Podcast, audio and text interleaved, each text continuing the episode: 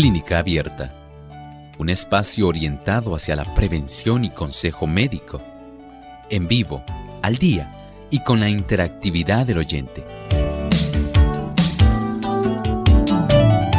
Clínica Abierta, poniendo al doctor a su alcance para un diálogo claro y honesto, porque nos importa su bienestar y salud.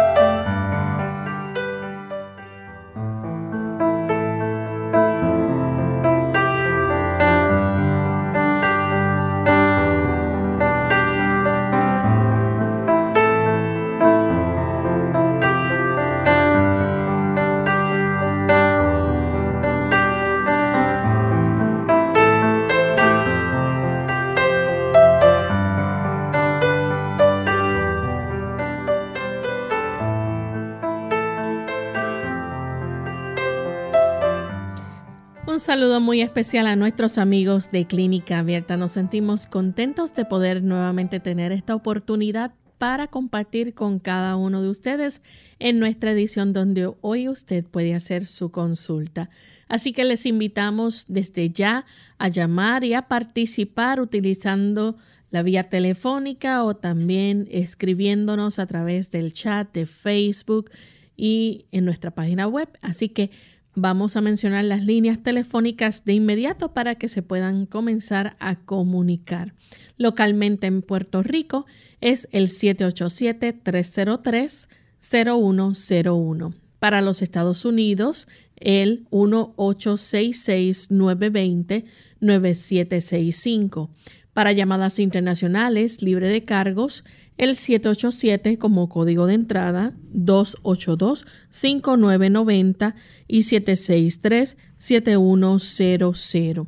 También les recordamos que pueden visitar nuestra página web radiosol.org Ahí pueden entrar y a través del chat en vivo pueden compartir sus inquietudes o preguntas. También pueden participar haciendo su llamada, oprimiendo el símbolo de teléfono y siguiendo las instrucciones que le provee para que se puedan comunicar de forma gratuita. También Visiten o búsquenos por Facebook Radio Sol 98.3 FM y en vivo durante esta hora estaremos contestando su pregunta.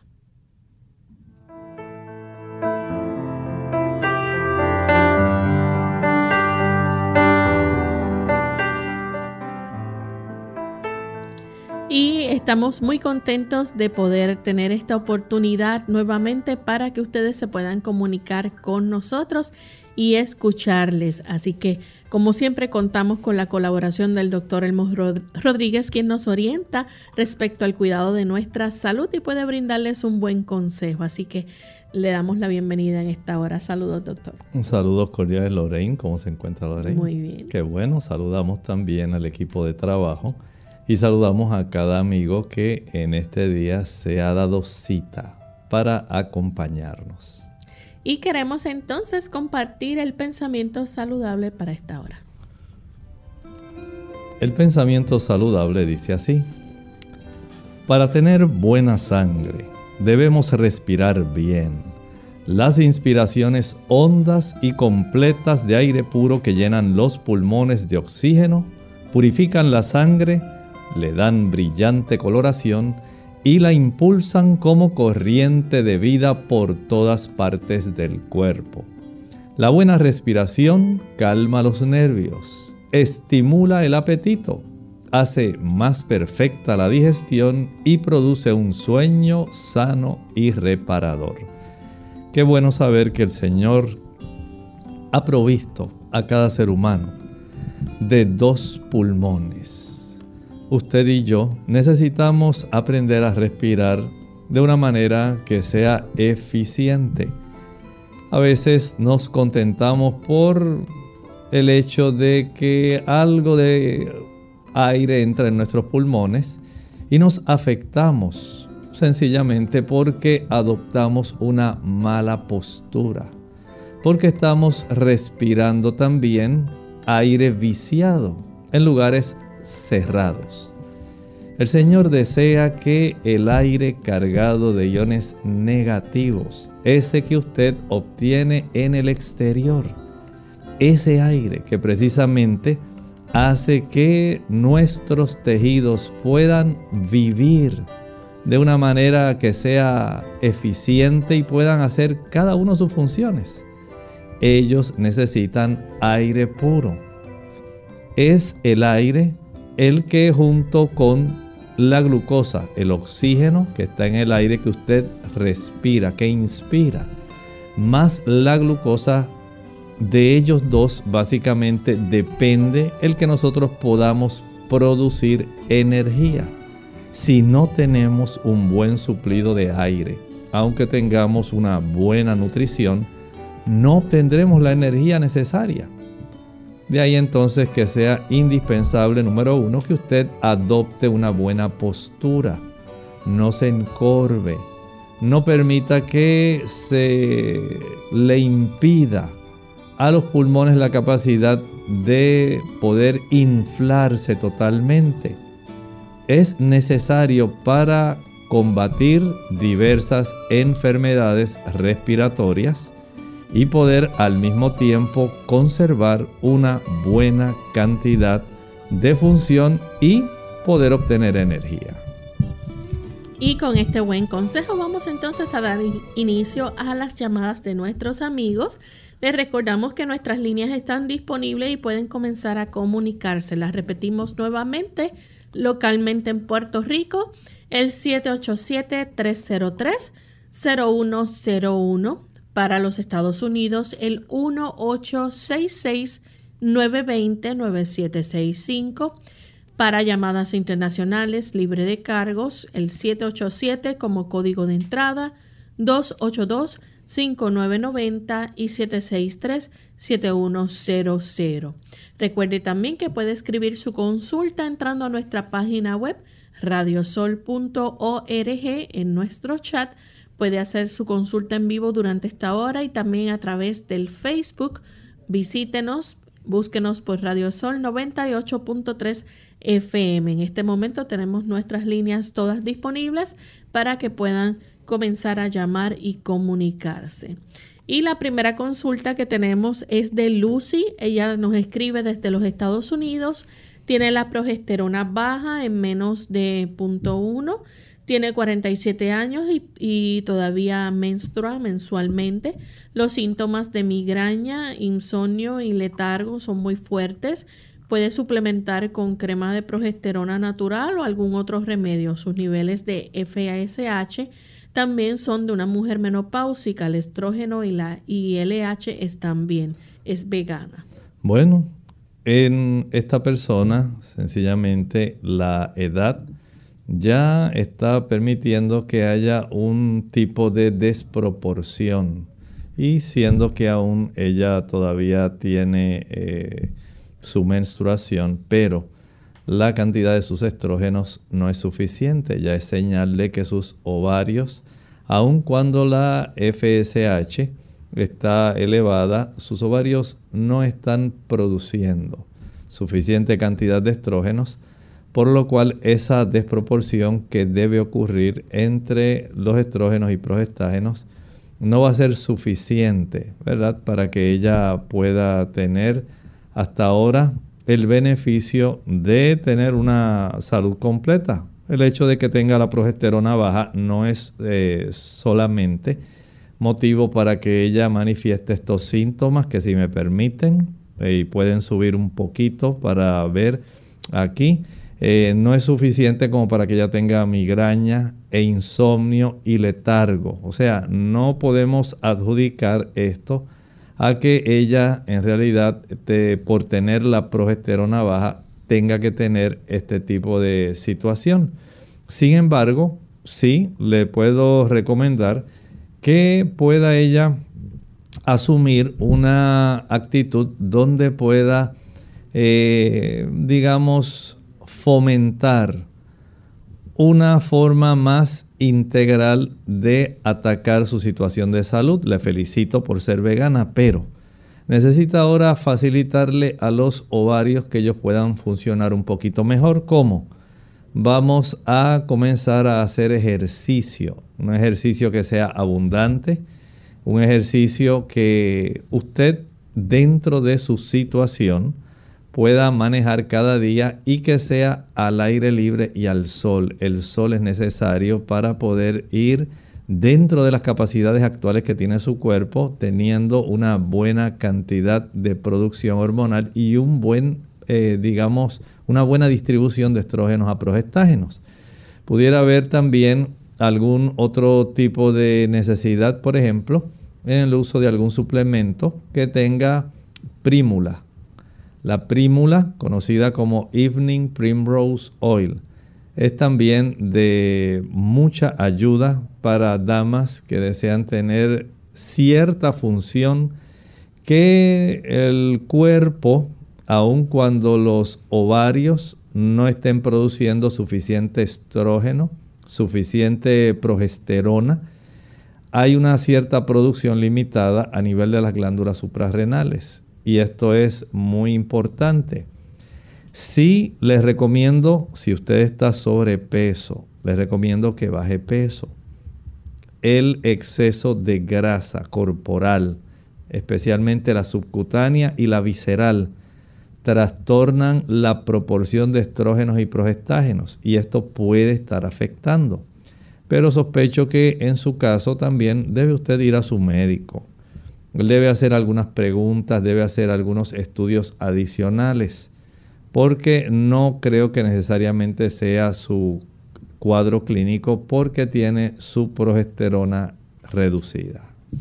Tenemos en línea telefónica a Ramón que nos llama de la República Dominicana. Adelante, Ramón. Sí, gracias, doctor. Eh, ¿Qué usted recomienda, doctor, para corregir las, las varices testiculares? Les escucho por la radio, gracias. Gracias. Recomiendo cirugía.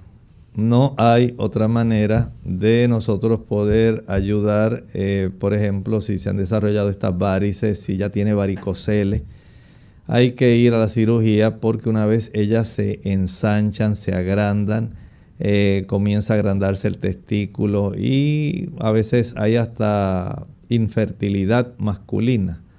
Solamente la cirugía es la mejor forma de trabajar con este problema. Tenemos a Nancy de San Juan, Puerto Rico. Adelante, Nancy. Eh, buen día, doctor. Dios me los bendiga a todos ustedes. Eh, la pregunta mía es la siguiente. Resulta que en el programa que tiene Lorenzo por la mañana, creo que fue ayer, escuché sobre un doctor, una entrevista que hicieron a un doctor sobre el acetil 60 o Nacestin, creo que es la otra, el otro nombre de ese mismo. ¿Es natural o hay que buscarlo en las farmacias? ¿Y cuánto se puede tomar para, para tomar uno, ¿no? Para estar con esta cuestión de este tratamiento de coronavirus. Gracias, lo escucho por la radio. Lorraine, ¿recuerda cuál fue el nombre? Ah, la N-acetilcisteína. Ese producto, recuerden que se ha utilizado más para los casos de influenza. Recuerden que en la literatura médica, la mayor parte de los estudios que se han hecho no es con coronavirus, se han hecho con influenza. Pero este coronavirus, el COVID-19, es de la, vamos a decir, de la misma clasificación, coronavirus, por supuesto, que el de la influenza no podemos decir que tengan la misma, digamos, estructura, no puedo decir que sean igualmente sensibles, pero siendo que hay el antecedente de que ha sido útil la N-acetilcisteína de 600 miligramos. Este tipo de producto, al ser utilizada, eh, se ha visto por lo menos con los que padecen la influenza, casi siempre los estudios dicen de la H1N1. Es donde más efecto se ha visto este tipo de producto. Sin embargo, si usted lo quiere utilizar, digamos, de manera preventiva, para usted tener el beneficio de poder en cierta forma resguardarse de este problema, se puede ayudar porque los eh, neumólogos la utilizan más para situaciones donde se ha desarrollado fibrosis pulmonar. Y dentro de la situación que se está viviendo, se ha encontrado que el coronavirus es uno de esos, eh, digamos, eh, virus que va a producir fibrosis pulmonar. De manera que muchas personas de manera preventiva están utilizando este tipo de producto que es derivado de aminoácidos, la N-acetilcisteína, y puede en cierta forma puede ayudarle para que usted pueda estar a la defensiva. No le puedo decir que sea un medicamento para combatir al coronavirus, al COVID-19, pero por lo menos para la influenza sí se ha encontrado efectivo y muchas personas, repito, lo están utilizando de manera preventiva tratando de evitar el que la persona pueda, digamos, contagiarse con el virus y tener ya un mecanismo de defensa previo a nivel pulmonar para evitar complicaciones que se pueden desarrollar. Vamos en esta hora a nuestra primera pausa y cuando regresemos continuaremos con más de sus consultas. Más vale prevenir que curar. Hola, les habla Gaby Zabalúa en la edición de hoy de EARP Viva, su segunda juventud en la radio, auspiciada por EARP. Si a medida de que pasa el tiempo encuentras más difícil o doloroso hacer ciertas tareas, que antes resultaban fáciles, desafortunadamente perteneces a un amplio grupo de adultos mayores que padecen de artritis o dolor crónico en las articulaciones. Los impedimentos físicos e incapacidades que acompañan este tipo de padecimientos pueden requerir grandes cambios en el estilo de vida. Para ayudar a adaptarse a la nueva realidad, la Asociación Nacional de Artritis recomienda aprovechar los aparatos ortopédicos y de asistencia para ayudarte a continuar con tus actividades diarias como ducharte, vestir, limpiar el hogar o recoger cosas del piso sin tanto dolor.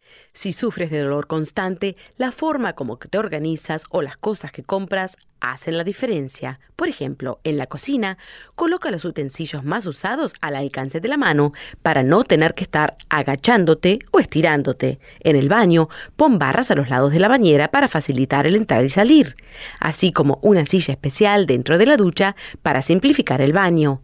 Por otro lado, usa ropa fácil de poner, bastones grandes que aprochen los delantales o zapatos con velcro en vez de cordones, son algunas sugerencias. El patrocinio de EARP hace posible nuestro programa. Para obtener más información visita aarp.org oblicua viva.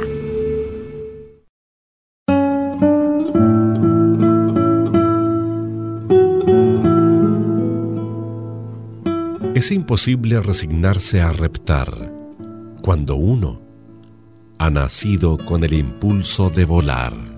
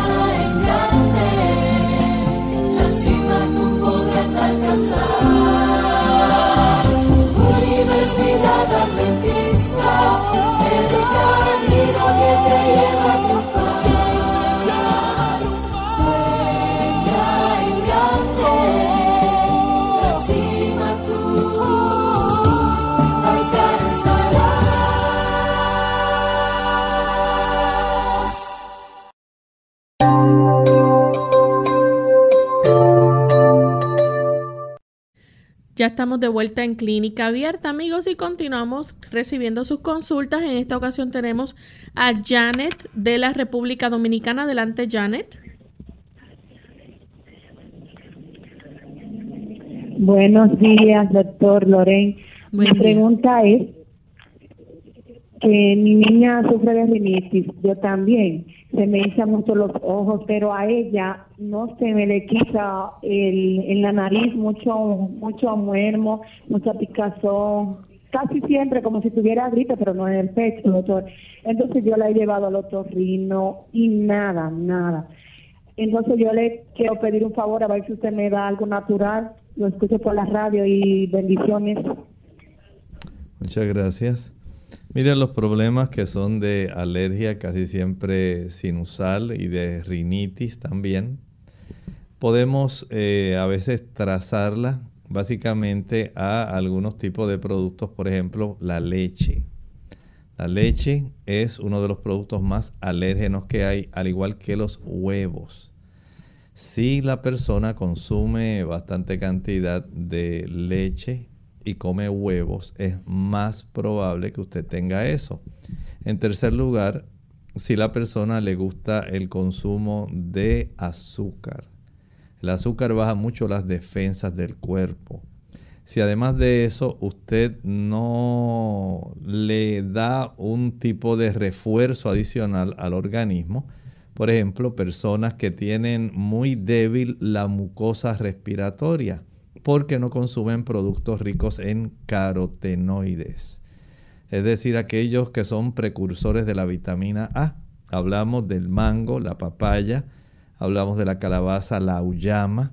Puede usted también eh, preparar jugo de zanahoria, muy bueno para ayudar en esto. Puede también usar vitamina C. La vitamina C ayuda para que haya una mayor capacidad defensiva de las vías respiratorias superiores.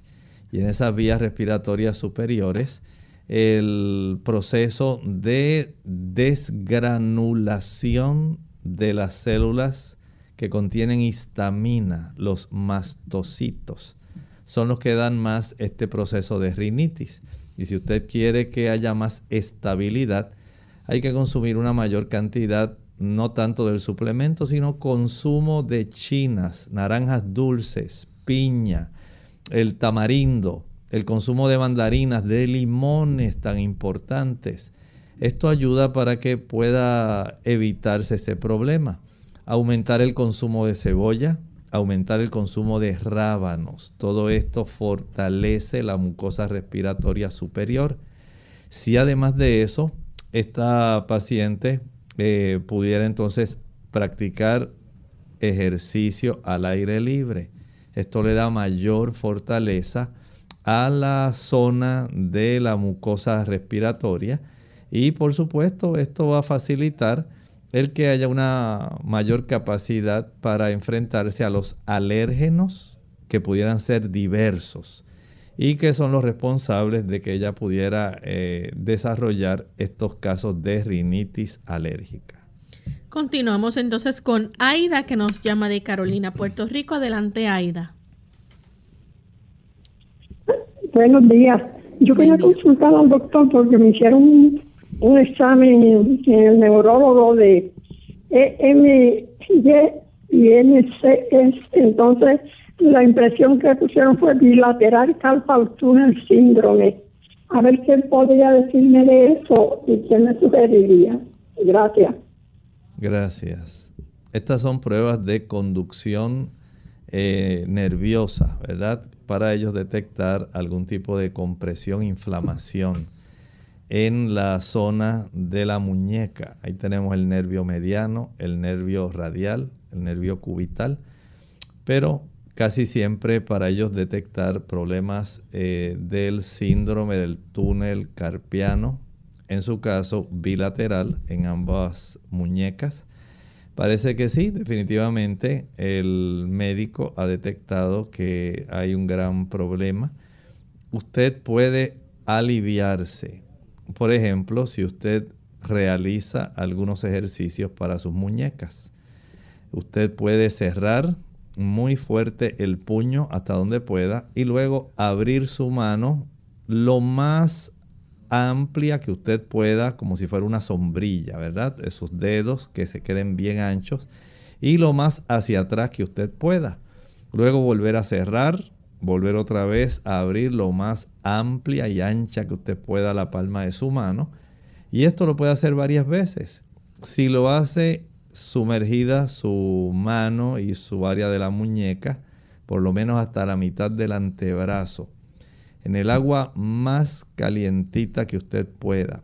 Y luego la pasa, la sumerge en agua fría. 10 o 20 segundos más o menos en agua caliente y más o menos unos 5 segundos en el agua fría.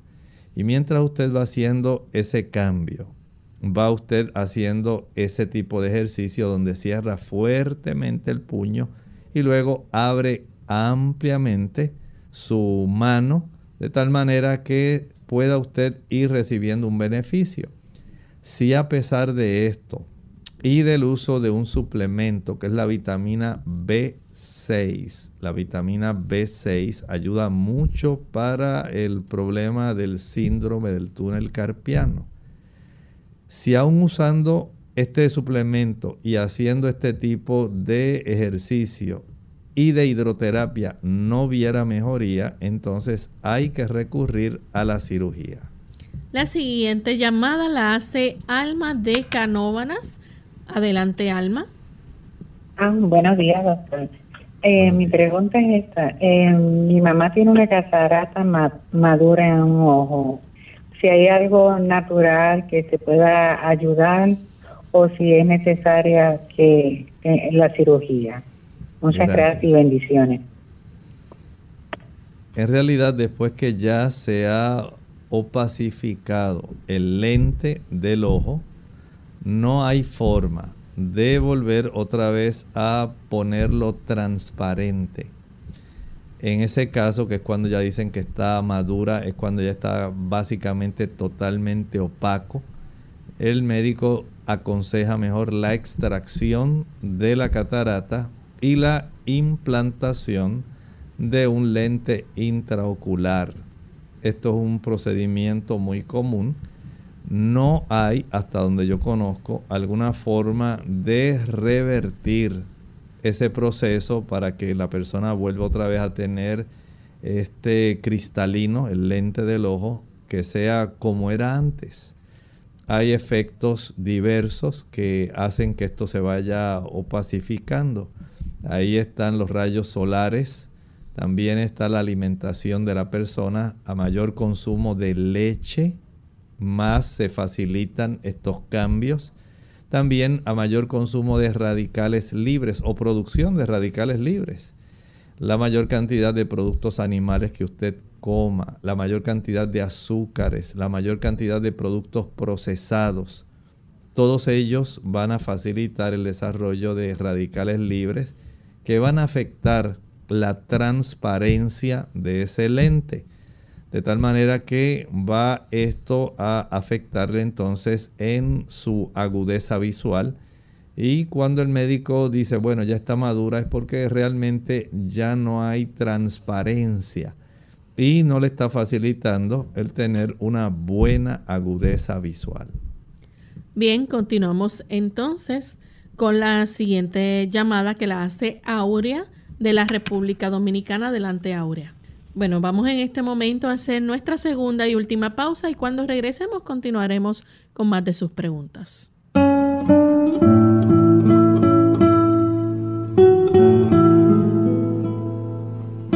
Para todos, la edad de oro de cualquier cosa es cuando formamos parte de ella.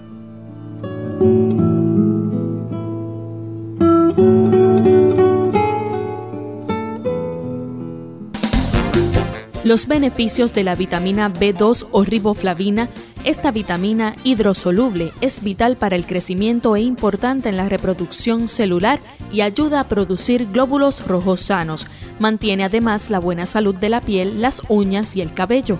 Incluso es muy probable que ayude a la memoria, ya que las personas mayores que tienen niveles normales de vitamina B2 mantienen vivos sus recuerdos. Unidos con un propósito, tu bienestar y salud.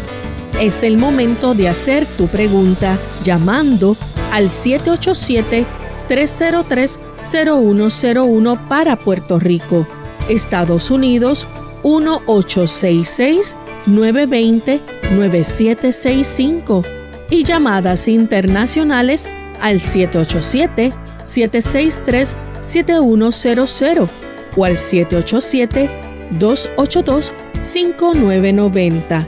Clínica Abierta, trabajando para ti.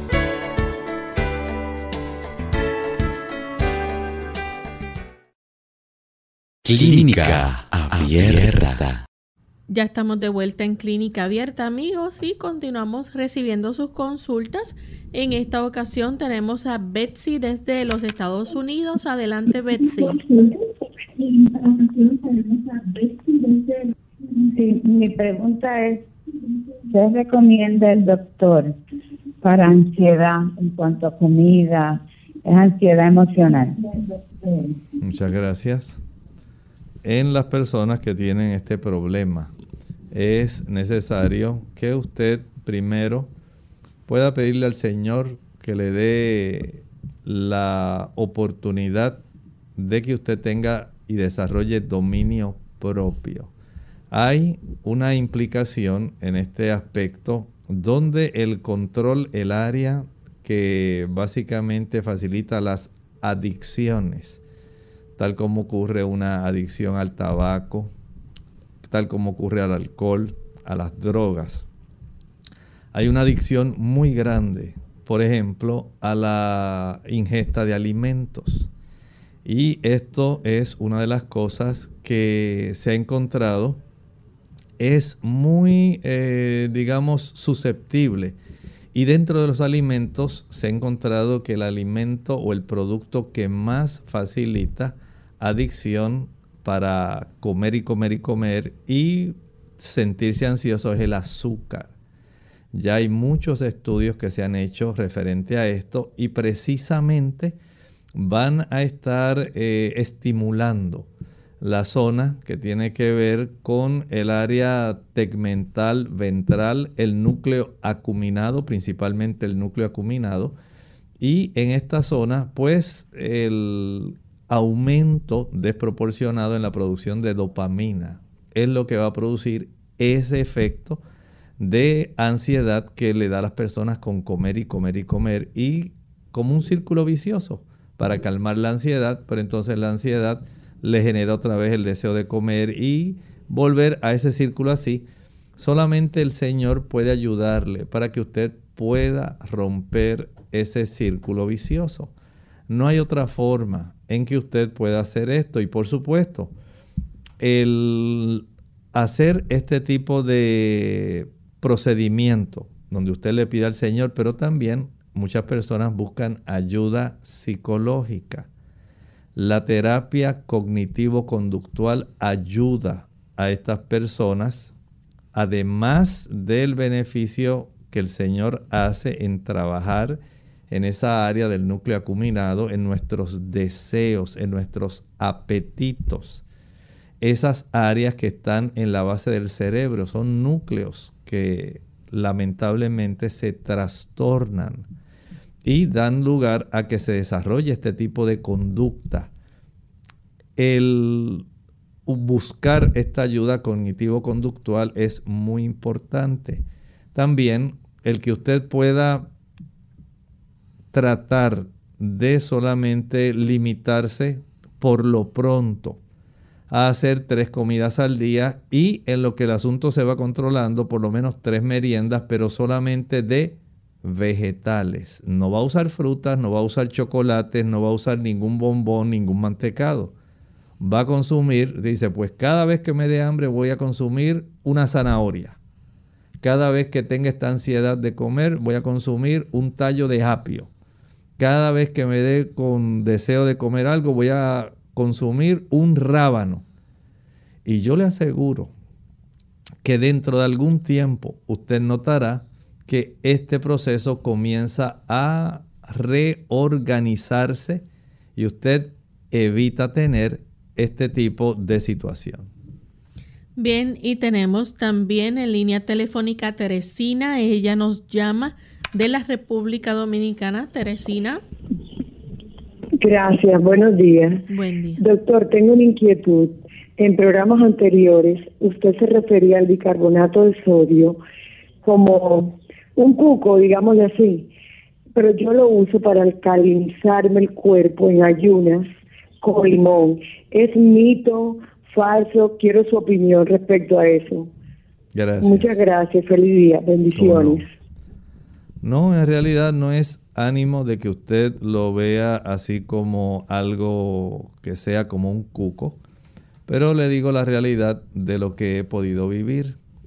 La mejor forma de usted alcalinizar la sangre no es tomando bicarbonato. He visto personas que por hacer ese procedimiento el tipo de mecanismo que hay en los riñones donde se controla la cantidad de bicarbonato y la cantidad de, perdón, de sodio y de potasio se altera.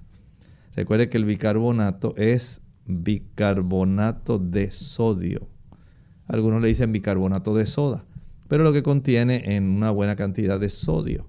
Y este tipo de elemento, este mineral, tiene que ser intercambiado a nivel renal con el potasio. Si esto se trastorna, la persona comienza a tener problemas de hipertensión arterial. Hay personas que les resulta útil en pequeñas cantidades ocasionalmente para trastornos estomacales, pero ya así con un fin de alcalinizar la sangre, no, no se lo recomiendo. Usted va a alterar ese mecanismo va a desarrollar hipertensión arterial y otros trastornos adicionales que usted puede evitarse. Es desde el punto de vista, digamos, teórico, el que muchas personas ven algunas de estas eh, indicaciones en los medios de comunicación por internet y a veces no todo lo que se pone ahí es adecuado. Por lo tanto, eh, aún en el ambiente hospitalario, el bicarbonato se utiliza y es para momentos donde hay acidosis metabólica. Y esto solamente se utiliza casi en momentos de emergencia.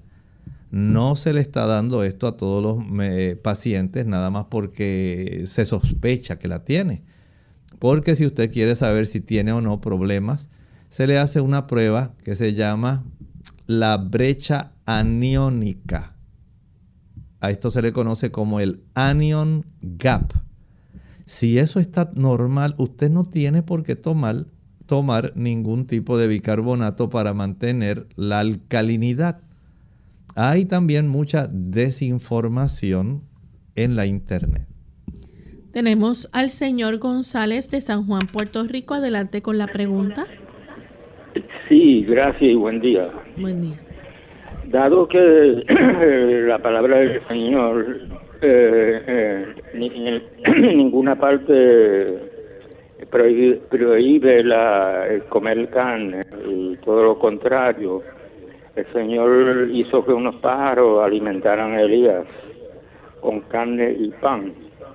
Y el Señor con los tres peces y pan también alimentó a la gente peso carne.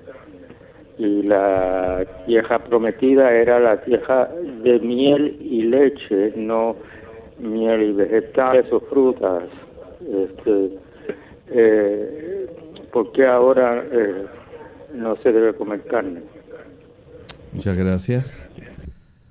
Las condiciones que tenemos actualmente no son las mismas que había en la época de los israelitas. El Señor en esa época fue muy misericordioso y sabe lo que hizo.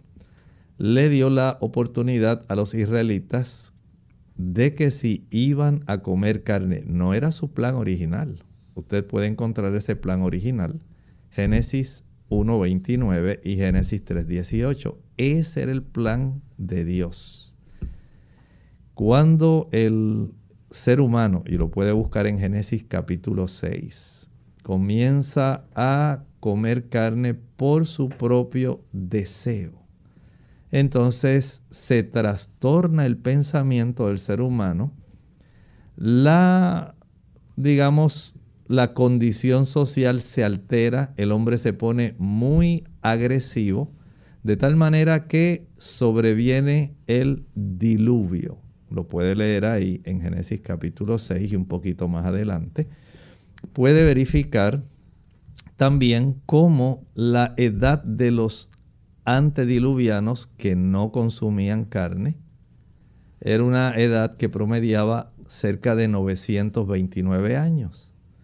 Pero cuando usted ve la edad de los postdiluvianos, básicamente promedia 320 y tantos años. Es decir, entre el momento antes del diluvio al momento después del diluvio se perdieron cerca de 600 años de diferencia. ¿Usted se imagina eso? 600 años. El Señor en su misericordia le impuso entonces una recomendación a ese pueblo que salía de Egipto. Le dijo, bueno, si van a comer carne, van a comerla, dice Levítico 11, de estos animales que el Señor clasificó como limpios, mientras que había otros que se clasificaron como inmundos. Y precisamente de uno de esos inmundos es que ha ocurrido parte del revuelo que tenemos, el murciélago y otros animales que se han ingerido que portan diferentes tipos de virus que el Señor no quería que entraran a nuestro sistema. Y lamentablemente el hombre muchas ocasiones desoye la voz de Dios y entonces tiene que enfrentar la problemática que él mismo ha desarrollado. Se eh, evitó el consumo de esos animales que la Biblia cataloga de inmundos.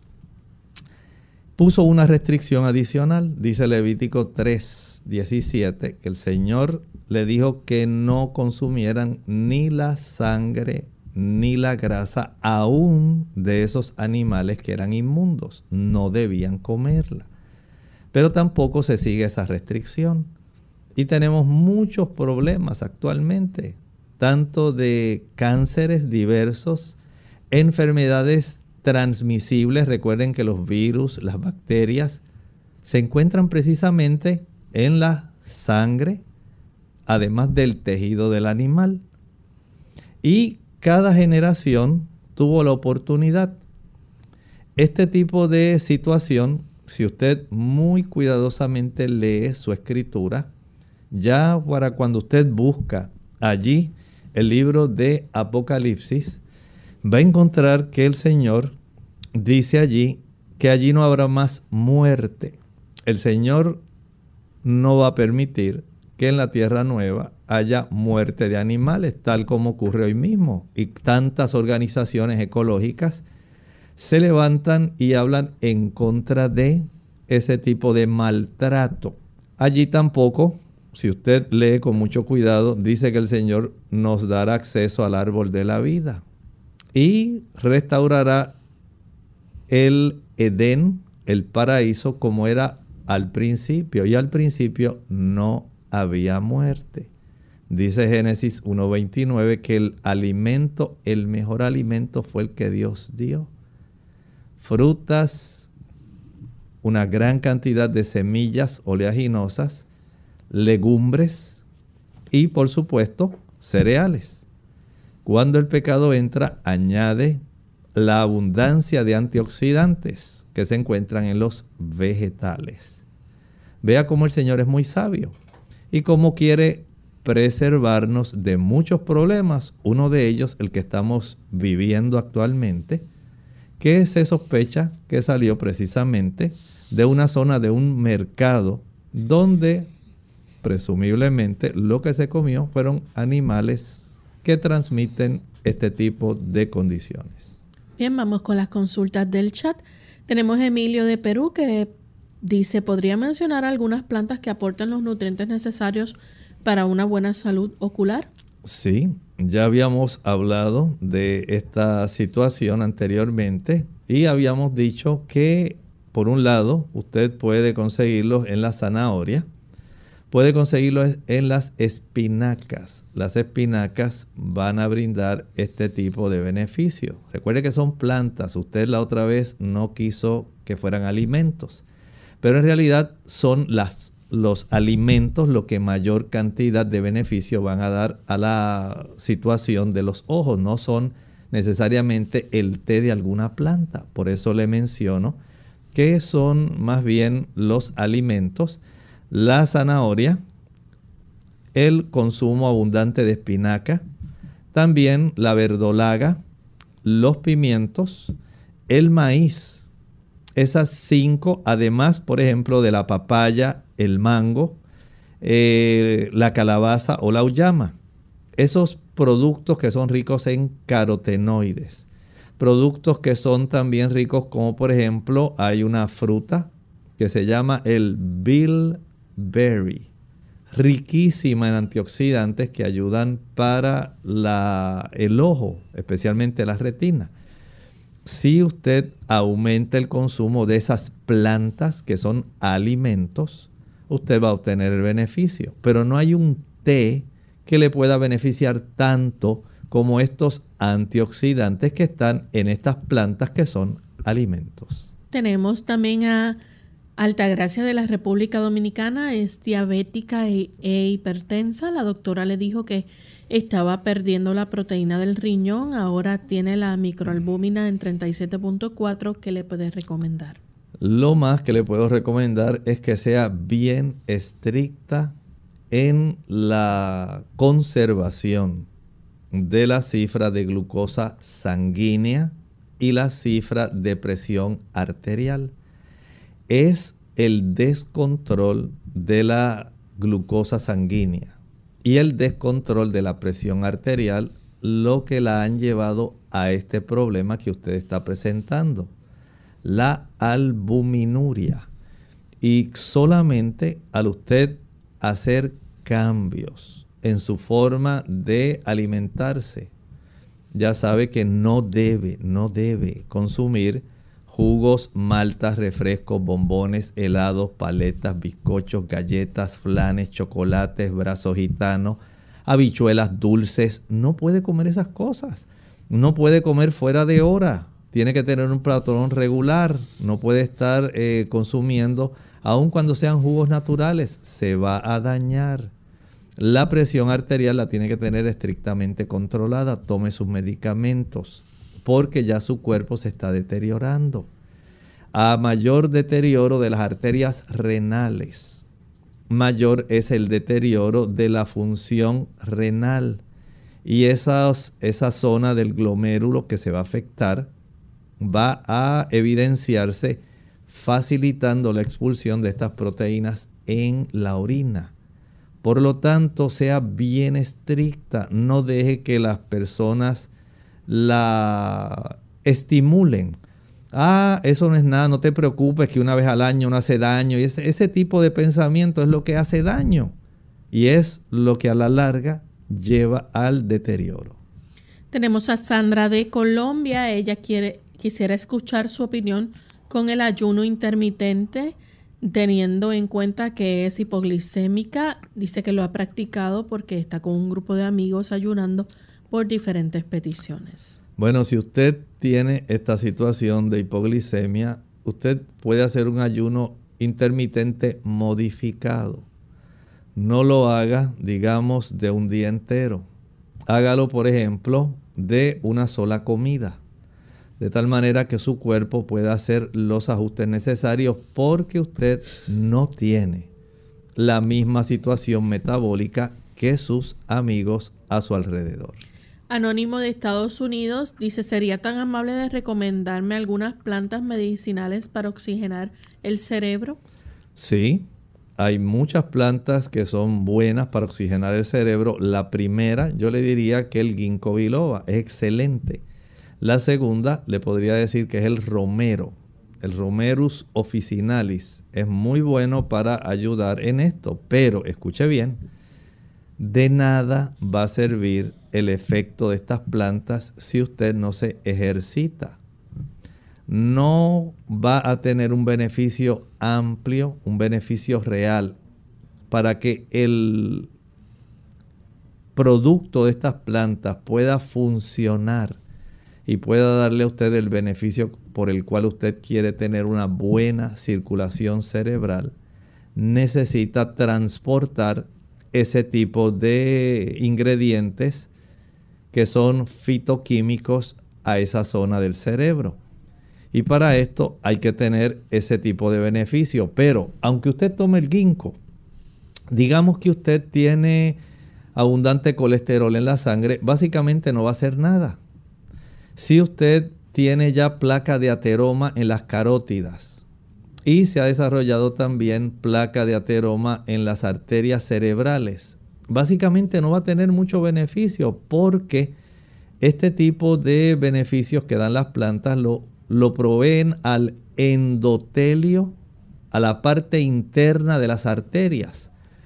Y si esta parte interna de las arterias está inflamada o está cubierta con una sustancia que le impide el producir, por ejemplo, óxido nítrico. Esa es la sustancia básica que la arginina, un aminoácido, va a estar facilitando que se produzca en un endotelio sano. Si usted utiliza el ginkgo, usa el romero, pero usted tiene arteriosclerosis, tiene placa de ateroma en las carótidas, tiene el colesterol elevado, no va a tener el beneficio real y si no se ejercita, mucho menos. Estas plantas no trabajan como cosas mágicas. Bien, tenemos entonces a José Manuel de la República Dominicana que dice tiene interés en saber cuál de los tipos de fibra presta mayor beneficio, la soluble o la no soluble. Las dos tienen un gran beneficio porque cada una tiene una función diferente. La fibra soluble va a ayudar, por ejemplo, a la captación de los esteroles de, en este caso, colesterol, de líquidos biliares que deben salir de nuestro cuerpo. La fibra insoluble lo que hace es facilitar el vaciado del intestino, el barrido intestinal. De ahí entonces que ambas son necesarias. Tenemos entonces a Elisa de Nicaragua, quiere preguntar, dice que se hizo un examen de creatinina, le salió de 1.2 ¿Eso es grave y qué puede tomar? No, eso no es grave. Usted se encuentra muy cerca de lo normal, básicamente uno. Apenas podemos decir que usted tiene esa situación porque básicamente hay que indagar por qué está generando esa situación de la elevación. Hay que, hay que vigilar cómo está el nitrógeno ureico, es importante, la urea hay que saber también cómo está su presión arterial, cómo está también su cifra de glucosa. Todo esto es importante si usted tiene antecedentes de haber sufrido grandes infecciones en su organismo, si tiene el antecedente de haber utilizado mucha cantidad de antibióticos previamente, si ha sufrido eh, algún tratamiento, digamos, químico que sea bastante fuerte como un antineoplásico. Todo esto pudiera alterar si ha sufrido, digamos, la exposición de sus riñones a algún tipo de material de contraste por algún estudio que se haya hecho. Hay que indagar todo eso antes de poder decir, pues, para eso requiere esto. Pero se puede hacer un favor. Aumente el consumo de frutas y vegetales y reduzca lo más que pueda el consumo de proteína animal.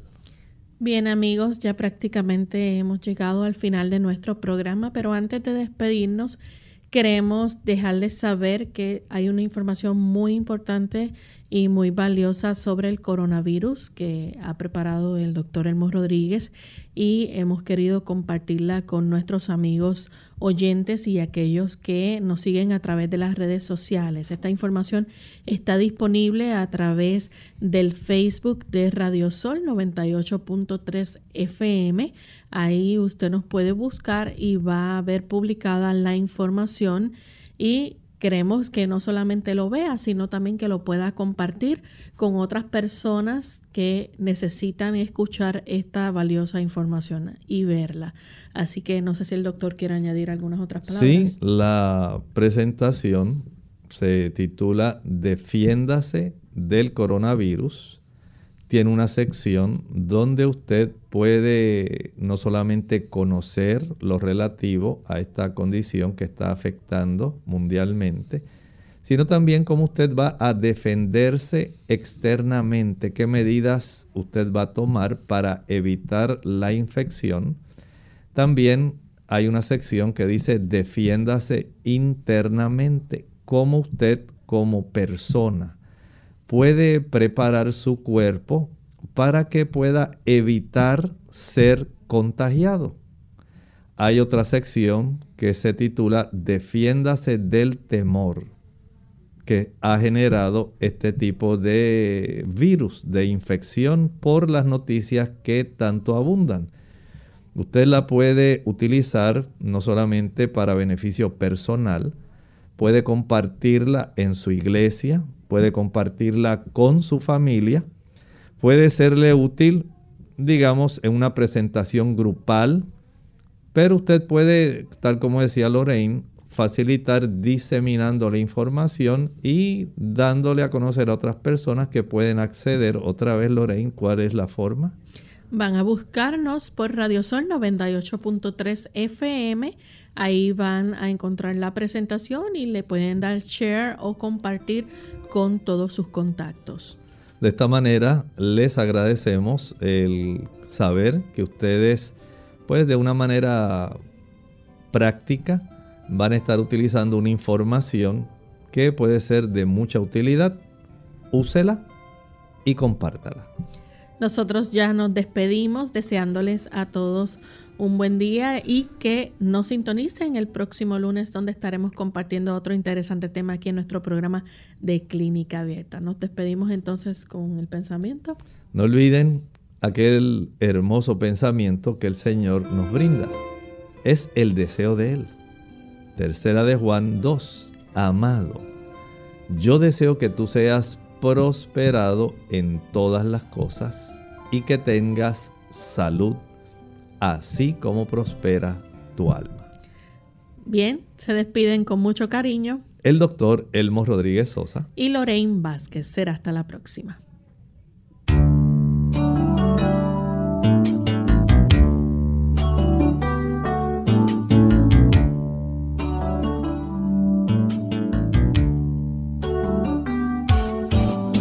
Clínica Abierta. No es nuestra intención sustituir el diagnóstico médico. Antes de poner en práctica cualquier consejo brindado en este programa, usted debe consultar con su médico. Hasta la próxima.